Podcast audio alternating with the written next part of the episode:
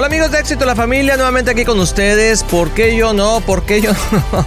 Aquí me vine preguntando todo ese día, ¿por qué yo no? Y eso es lo que estamos aprendiendo en esta serie, donde quiera que estés. Espero que nos estés siguiendo ahí en los podcasts de Éxito en la Familia también en Facebook, por ahí estamos, pero sobre todo, manda ese, ese link del podcast a otras personas, porque seguro alguien te preguntó el día de hoy, ¿por qué yo? ¿Por qué me pasó esto? ¿Por qué yo no? ¿Por qué a mí no me pasa aquello?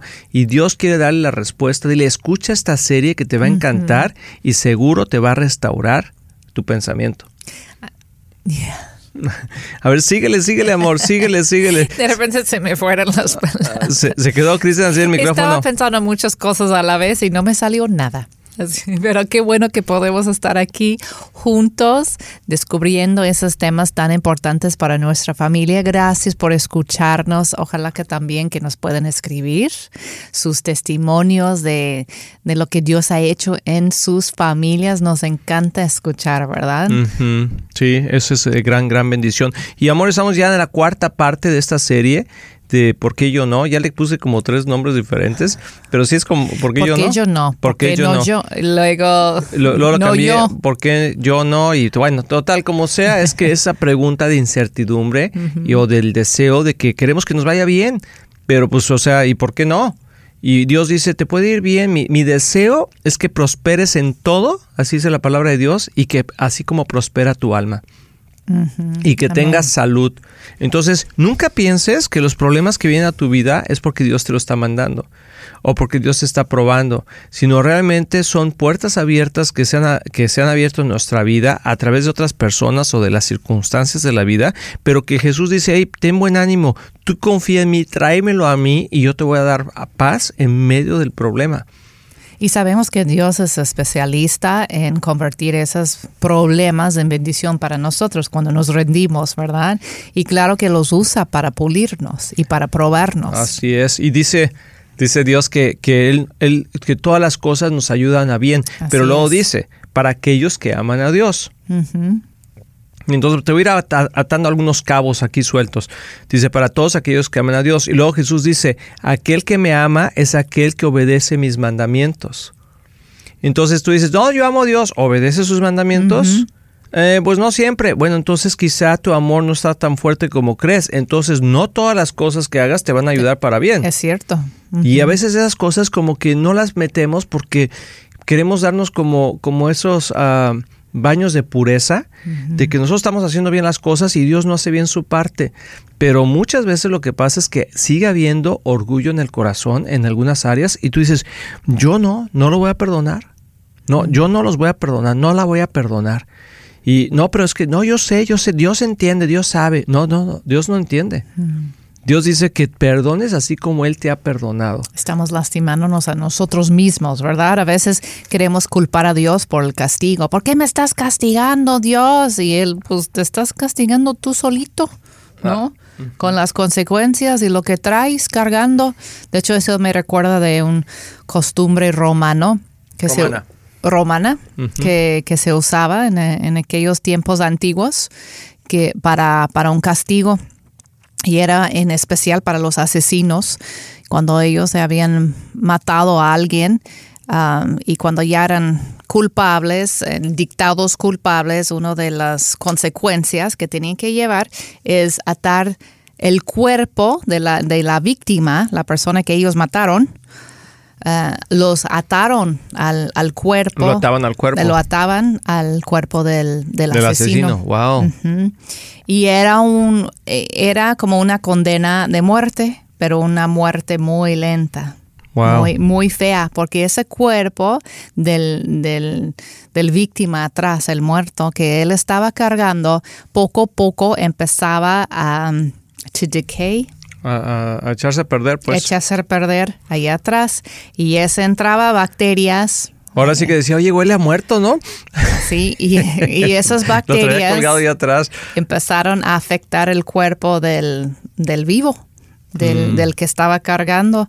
Y entonces hasta que entraba todo las toxinas y todo del, otro cuerpo. Hijo, qué horrible. Sí, ahí llegaron al punto que ya se morían de, de enfermedad. Oh, por cargarlo. Pero imagínate Qué tortura. cargar con, con ese peso de un- una carga muerta atrás. Tenías que comer con el muerto, tenías que caminar con el muerto, tratar de limpiarte, bañarte con el muerto. No, pues no. Entonces era una, pues una can- ah, pues un castigo muy, muy feo, muy cruel, pero obviamente para personas que habían hecho algo tan, tan drástico como quitarse la vida de otra persona. Y así es para nosotros también, cuando yo, yo lo veo como una imagen cuando no, no perdonamos. Es como cargar el muerto atrás. ¿No? Decir que yo nunca voy a perdonar a esa persona y lo que no nos damos cuenta es que estamos muriendo lentamente. Mm. Estamos castigándonos a nosotros mismos. El muerto ya está muerto, no, no, no le afecta. O sea, ¿no? el problema ya pasó. Sí, el, el problema ya pasó. Lo que está, la persona que está sufriendo ya eres tú, Así es. no por, por falta de perdón. Entonces, Bueno, aunque muchas veces la gente dice, es que tú no sabes qué me hicieron, es que tú no sabes qué me pasó. Y sí hay cosas muy difíciles. muy amor. difíciles. Muy difíciles, pero, pero, tenemos que soltarlo. No, no hay manera. Y, y soltarlo no significa que dices que, ay, entonces no, no importaba lo que me hizo. O que le estoy dando ya la razón o le estoy disculpando en ese. No. Soltarlo es dejar que la justicia de Dios entra y hace justicia por ti. Eso es muy, muy importante. Y bueno, eh, una de las cosas para resucitar con emo- emociones sanas es morir a nuestras emociones. Morir a nuestras emociones que tanto nos hacen daño, porque eh, si tú te das cuenta, las generaciones el día de hoy, es todo, todo está alrededor de cómo me siento. Y, y a nosotros nos ha pasado, ay, hoy como que me siento cansado, hoy como que me siento esto, hoy como que me siento... Y es válido sentirse, pero no quiere decir que controlen tus emociones. Entonces quiero, quiero animarlos de veras a que, ¿cómo puede una persona morir a sus emociones? Y las emociones tienen que ver con, con, con lo que puede sentir en el momento o lo que piensa que va a sentir o lo que pasó en el pasado. Entonces tienes que morir como que al pasado, al presente y al futuro. O sea, está complicado. O sea, está así como que, ¿cómo? Entonces, que Sí, o sea, tienes que dejar los sentimientos encontrados o negativos, ir con Dios. ¿Y cómo es dejarlo a Dios? Es simplemente entrar a tu cuarto, cerrar la puerta y decirle, ¿sabes qué, Dios? Te entrego esto. Este dolor que siento tan grande de la muerte de mi papá, del divorcio que acabo de tener, de, no sé, de que mi hijo, de esto, lo que sea, de ese adulterio, de esa fornicación, de ese robo, de tantas cosas que nos puede pasar en la vida. Decir, Señor, te entrego este dolor, tú sabes cuánto me duele, tú sabes cuánto me duele. Y Dios te dice, sí, yo sé cuánto te duele. Pero yo pagué por eso en la cruz, yo ya lo viví, eh, dámelo. Y entonces, así- porque a veces como que queremos eh, seguir lamiéndonos las heridas, porque como que se siente, no sé si a ti te ha pasado, pero de repente te, te arrancas un pellejito de los, de los dedos y te duele, y ahí- bueno, al menos yo, y ahí ando chupándomelo, ¿verdad? Y, Sí. y me arde, pero luego me lo vuelvo a chupar. Y como que es un dolor como que te gusta. no, en serio, o sea, como que no es tan fuerte, pero como que te Sí. gusta. Y a veces como que el dolor que ya nos acostumbramos, de repente nos gusta volver a sentirlo. Y somos como ma- masoquistas, ¿no? Y espiritualmente hablando, emocionalmente hablando. Y Dios quiere decirte, ¿sabes qué? Suelta eso. O sea, tienes que soltar. Entonces, haz una lista. Haz una lista de las emociones, de las cosas que tienes en tu corazón, de las cosas que te han pasado, eh, cosas que te han dolido. A mí me han dolido muchas, muchas cosas o, o cosas que la gente ha hecho o que Cristian ha hecho en contra mía o que mis hijos han hecho en contra mía y yo me siento no y me, me- y me o sea mi emoción en ese momento puede ser coraje puede Las ser emociones son reales. puede y ser son- rencor puede ser Y quiero ira. que sepas también que la, las emociones son un regalo de Dios, porque ni modo que no sentimos nada, Así seríamos es. robots. No, sin, sin tener la oportunidad de sentir pasión y no amor. y- siento nada yo te quiero mucho Entonces, la idea no es morir a las emociones y nunca sentir nada. Es entregar esas emociones, morir como en la cruz, como dijimos antes, para luego resucitar. Entonces, es que Dios puede tomar todas tus emociones y solo resucitar las emociones que te conviene a ti. ¡Tilín, tilín, tilín! necesito más aceite. no, es, ser, es cierto. O sea, le puedes entregar 20 emociones y decir, Dios, estas 10 no te convienen. Esas las vamos a aventar al fondo del mar y lo va a salir otro. Por eso la gente después puede hablar de ciertas cosas sin que ya le moleste, ya le duela. Y digo, no estoy quitando el dedo del renglón, que hay cosas muy difíciles. Muy fuertes. Muy, muy difíciles. Hay tristezas y penas tan fuertes y Dios está ahí con nosotros. No es que va a tocar un botón y desaparecerlos. No, es un proceso. Es. un proceso. Es un proceso. Y esas emociones hay que usarlos como un vehículo para acercarnos a Dios. Así es, así es. Así que amigos, no te vayas. Estamos aquí en este tu programa Éxito en la Familia. Regresamos después de esta pausa aquí en Éxito en la Familia.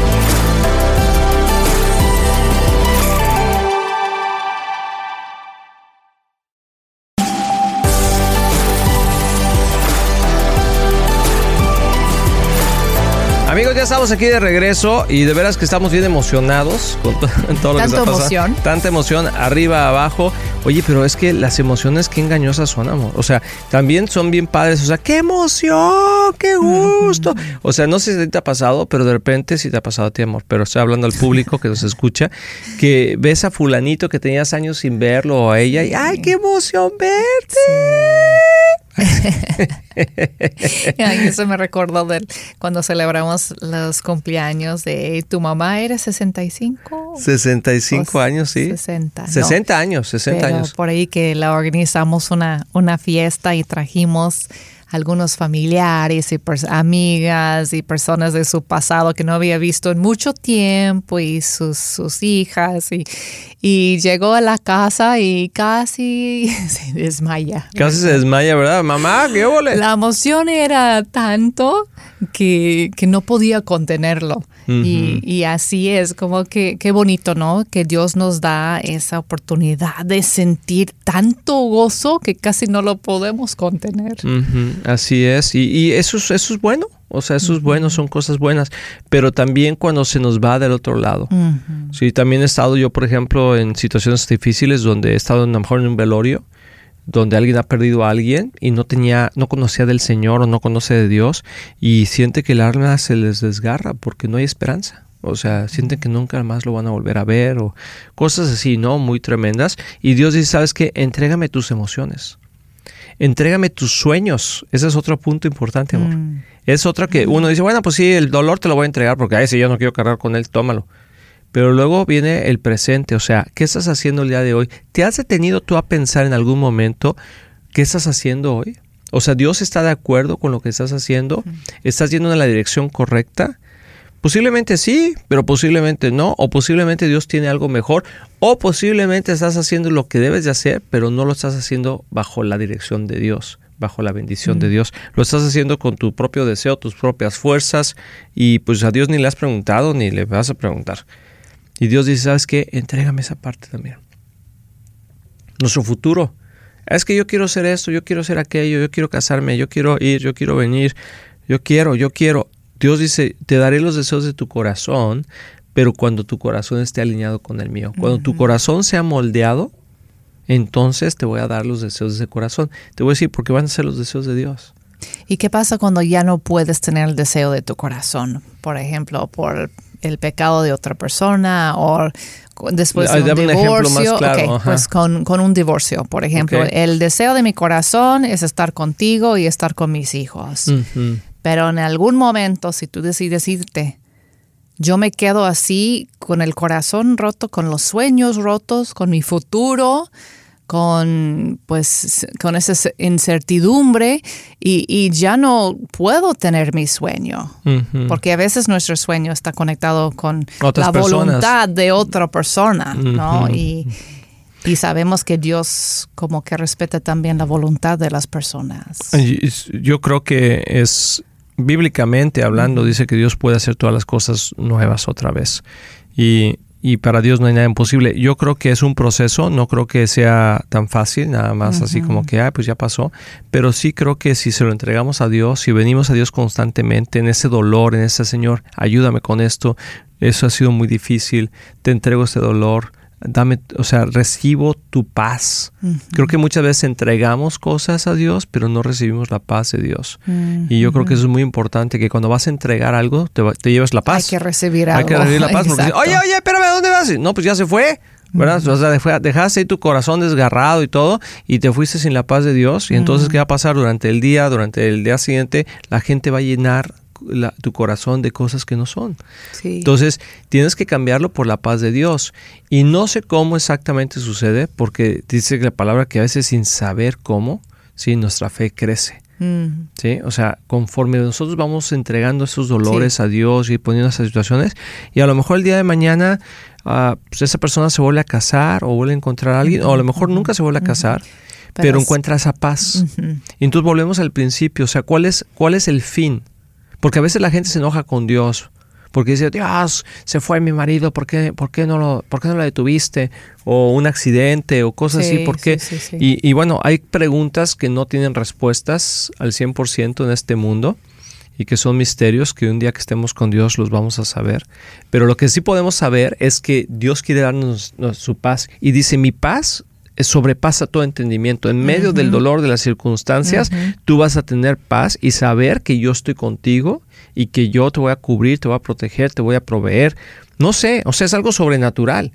Por eso dice que no es como que, o sea, no la puedes encontrar en el mundo. No se vende en ningún lado, no está en Amazon, o sea, no puedes poner en Amazon, a ver, la paz de Dios. Sí, y ah, pues mira, aquí está, y está en oferta hoy dos por uno. No, no, no está. De hecho, ya se pagó. Simplemente está en lo secreto de Dios. Entonces, creo que necesitamos aprender a ir a dejar las cosas con Dios y dejar nuestros sueños también ahí. Entonces, Dios qué te va a pedir? Dijimos en uno de los programas que Dios dice uno, es que cuesta mucho trabajo seguir a Dios. No, no, no, no cuesta mucho trabajo. Te cuesta la vida. Sí, la vida completa, pero... La recompensa es La recompensa es una vida totalmente nueva y llena del poder de Dios, llena de la bendición y llena de la compañía, de la llenura de Dios mismo. Que dices, es que, es que Él no me llena como me llenaba Raúl, ¿verdad? O como me llenaba Margarita. No, no, no, no. O sea, es diferente la llenura. Y sí, mientras tenemos este cuerpo, a veces Dios usa a otras personas para llenarnos pero la plenitud de Dios, la paz de Dios, solamente Él la puede dar. Es cierto. Entonces deja de correr, yo te diría, te animo, creo que ahorita el llamado para muchas personas que me están escuchando, que nos están escuchando, es que dejes de correr a buscar el amor de Dios, la paz de Dios en otras personas, en, en las cosas materiales, en el trabajo. Hay gente que se aferra en el trabajo. O sea, necesita esa paz de Dios, pero está corriendo en construir cosas nomás por tener paz o por dejar de, o por dejar los problemas atrás. O se mete a hacer deportes, ¿no? Y es el mejor, pero su motivación está en tratar de encontrar esa paz y de repente se rompe la pierna y ya no puede estar, ya no puede seguir con el deporte y se va para abajo. Entonces, somos muy volubles. Sí. O sea, nos puede pasar cualquier cosa en cualquier momento porque vivimos en un mundo caído. Sí, y es cierto, es como estar en un, un juego, un partido, que, que, no vas a poder escapar del juego, pues tenemos que jugarlo, tenemos que estar en este partido de la vida, pero ¿en qué equipo quieres estar? ¿El equipo que va a ganar o el equipo que va a perder? Como uno dice, ay, yo no quiero ser cristiano, está muy difícil, yo no quiero morir a mí mismo, ¿no? Pero de todos modos vas a jugar el partido. Pero al final vas a ganar o vas a perder, depende de qué equipo estás, ¿no? Y lleva los mismos riesgos. Te puedes lastimar, sí, te puedes lastimar en el juego, no importa en qué equipo estás, pero ahí está tu Dios sanador y del otro lado no. wow, estás excelente. Y tú sabes que al final tu equipo gana. Entonces, ¿en cuál, ¿en cuál quieres jugar? La vida va a ser lo mismo, pero ¿con quién quieres jugar? Así es. Y, y, como eh, ahorita que dijiste eso de los equipos, yo he estado en, diferentes posiciones donde he visto, cuando mis hijos jugaban más chicos, he oído a ver a otros jóvenes jugar, otros niños jugar, y te das cuenta que uno de los equipos es coach gruñón. ¡Órale, niño! ¡Órale! ¡Ay, este! Y no sé qué va. Y, se avienta ahí la tableta y, está enojado. A ver, eh, salte, salte, salte, métete tú ya. Y está del otro lado, otro, del otro equipo, está un coach que le está echando, tú puedes, campeón, sí, no te preocupes, para la próxima, vamos, vamos, sí, tú puedes, sigue adelante, no te no pasa nada, échale ganas. O sea, se ve la diferencia y depende del coach muchas veces, el, el jugador puede sacar lo mejor de él. Porque muchas veces dice, yo he escuchado que entrenadores dicen, es que yo le hablo así para que saque, saque, saque lo mejor de él. No, lo que está sacando es frustración. ¿Sí? Y, y, cuando le hablas de otra manera y cuando haces las cosas como Dios dice, entonces saca el coraje de, de salir adelante en la vida, pero ese valor, no esa frustración. Tu valor empieza a florecer. Entonces sí, o sea, no sé cuál situación estés, hay situaciones muy difíciles, pero también queremos entender que hay un Dios grande que está por nosotros y con nosotros y que si le dejamos el control completo de nuestras emociones, entonces vamos a tener una vida más estable y con más paz. Y una de las respuestas que podemos decir es, o sea, no es que, oye, ¿qué pasa? Ay, no me importa eso ya. No, no eso no es con tener control de las emociones, sino, es decir, sabes que sí me dolió mucho, pero ya se lo entregué a Dios y estoy en paz con Dios y estoy en paz con las otras personas. Sí, nosotros como pastores muchas veces sufrimos los coletazos de muchas personas. Porque la persona está frustrada, porque está enojada con Dios. Y a veces está enojada con Dios, está enojada conmigo. Yo digo, ¿yo qué te hice? ¿Verdad? Pero es esa frustración.